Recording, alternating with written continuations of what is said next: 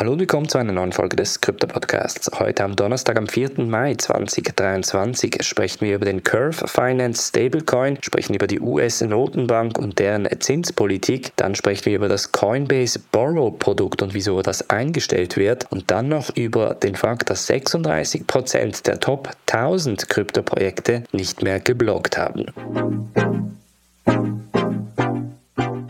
springen wir in diese erste News Story und zwar geht es um den Curve Finance Stablecoin, welcher indirekt letzten Juli 2022 angekündigt wurde.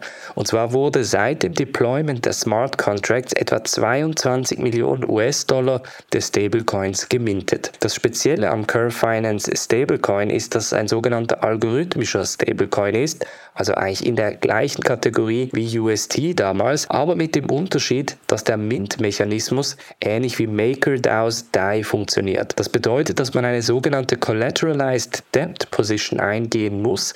Das heißt, man muss mehr Geld einzahlen, als man effektiv rausnehmen kann aus dem System, um dann den sogenannten CRV USD Stablecoin rauszuminden. Ganz interessant ist, dass das Ganze noch nicht für die Öffentlichkeit zugänglich ist. Das heißt, wir konnten bisher nur auf Etherscan nachschauen, wie viel Curve USD gemintet worden sind. In den letzten acht Stunden sind es etwa 22 Millionen US-Dollar gewesen, wobei 20 Millionen davon innerhalb den ersten fünf Minuten gemintet wurden. Wann genau der Curve Finance Stablecoin für die größere Nutzermenge von Curve Finance möglich und erreichbar sein wird, ist noch unklar. Sie arbeiten momentan an einem sogenannten Frontend-Design, das heißt, dass der Nutzer schlussendlich auch via Curve das Ganze dann benutzt nutzen kann. Der Curve USD Stablecoin ist eine spannende Geschichte, die sicherlich auch im Bereich algorithmische Stablecoins den Markt ein bisschen aufmischen wird, denn momentan gibt es wie gesagt eigentlich nur mit Tether und USDC zwei sehr große zentralisierte Stablecoins, dann haben wir an dritter Stelle den DAI und jetzt würde dann langsam eben Curve USD mit dem Stablecoin noch kommen. Spannende Sache auf jeden Fall und vor allem auch im Anbetracht dessen, dass Curve Finance ja als die Stablecoin dezentralisierte Börse gilt und einen guten Überblick über die Nutzung der unterschiedlichen Stablecoins hat. Dann springen wir zum Thema der Zinspolitik der US-Notenbank. Die hat nämlich gestern angekündigt, dass sie nun die Zinsen um weitere 25 Basispunkte anheben wird auf 5,25 Prozent. Die US-Notenbank hat das Ganze in einer Presseerklärung mitgegeben, obwohl die Inflationszahlen besser ausgesehen haben im letzten Monat, hat man sich trotzdem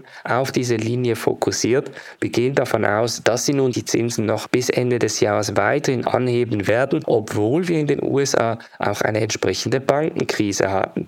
Das wird jetzt sehr wahrscheinlich auch bedeuten, dass weitere Banken hier der ganzen Geschichte zum Opfer fallen können, denn viele Banken haben in den letzten neun bis zwölf Monaten größere Obligationen für sehr, sehr geringen Kredit aufgenommen und kommen jetzt in eine komische Situation, weil sie eigentlich bei Staatsobligationen 5 bis 5,25 Prozent an Zinsen erhalten würden, ihre Langzeitobligationen aber für 0,5 oder 0,25 Prozent an Zinsen abgeschlossen haben. So erging es der Silicon Valley Bank vor einigen Monaten und jetzt rechnen wir damit, dass sehr wahrscheinlich noch weitere Banken von diesem Problem betroffen sind. Die US Fed interessiert das scheinbar noch nicht. Wir werden weiterhin natürlich das Ganze verfolgen, denn die Zinsen haben auch einen direkten Effekt natürlich auf den Kryptomarkt. Denn wenn die Zinsen nicht mehr angehoben werden oder sogar reduziert werden, können wir davon ausgehen, dass die sogenannten Risk-on-Assets, wie Bitcoin es auch eines ist, sehr wahrscheinlich auch stark steigen werden. Dann bleiben wir gleich in den USA, sprechen über Coinbase und sprechen über das Coinbase Borrow Produkt. Ein interessantes Produkt, das eigentlich nur für die US-Amerikaner zugänglich war, bei welchem man unter anderem Fiat Loans, also Kredite in Fiat-Form von bis zu einer Million US-Dollar gegen seine Bitcoin-Reserven nehmen konnte. Das bedeutet, man konnte bis zu 30 Prozent der Bitcoins platzieren und konnte dann bis zu einer Million US-Dollar an Fiat-Krediten entsprechend aufnehmen. Das Produkt wird per nächster Woche, also per 10. Mai, eingestellt. So hat sich Coinbase auch zu Wort gemeldet. Jetzt geht man natürlich davon aus, dass das unter anderem auch mit der SEC-Anklage zu tun haben könnte, denn Coinbase ist ja unter Beschuss in mehreren Fronten, nicht nur von der SEC, sondern auch von einer Sammelklage bezüglich bezüglich Daten sammeln. Aber Coinbase hat auf Anfrage von Coindesk ganz klar gesagt, es sei aufgrund sinkender Nachfrage, dass man das Produkt entsprechend einstellen will.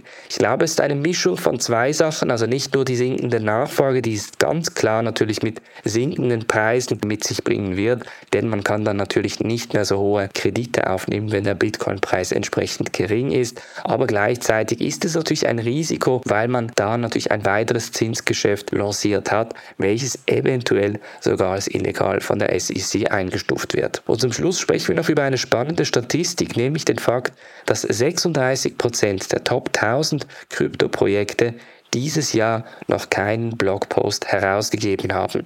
Für die Analyse von Kryptoprojekten ist es grundsätzlich immer spannend, die letzten Blogposts anzuschauen, um auch eine gewisse Aktivität der Kryptoprojekte entsprechend zu analysieren. Auf der einen Seite ist sicherlich die Community, also die Discord-Gruppe, ein wichtiger Anhaltspunkt für viele Kryptoprojekte, aber eben die Blogposts erlauben es einem Analysten grundsätzlich ein bisschen Research über das Projekt zu machen, vor allem bezüglich Roadmap, wo sie stehen und ob sie Updates gegeben haben haben. Leider scheint es so, dass etwa ein Drittel der 1000 Kryptoprojekte gemäß Marktkapitalisierung sich dagegen entschlossen haben, Blogposts herauszugeben. Und das ist natürlich nicht nur enttäuschend, sondern zeigt auch, dass viele sich im Bärenmarkt befinden und man momentan halt auch nicht wirklich Hype generieren kann oder auch möchte. Denn man möchte grundsätzlich Blogposts auch für Hype nutzen, um neue Produkte, neue Dienstleistungen, neue Features anzukündigen, um den Kunden schlussendlich auch etwas bieten zu können. Das heißt, geht sehr wahrscheinlich Hand in Hand dann wieder mit Bären- und Bullenmarkt. Sobald wir dann natürlich wieder höhere Preise sehen werden, wird sich die Blogging-Aktivität sehr wahrscheinlich erhöhen und jeder kämpft dann entsprechend um die Aufmerksamkeit der Kryptonutzer. Das war's von der heutigen Folge. Wir hören uns morgen wieder. Macht's gut und bis dann.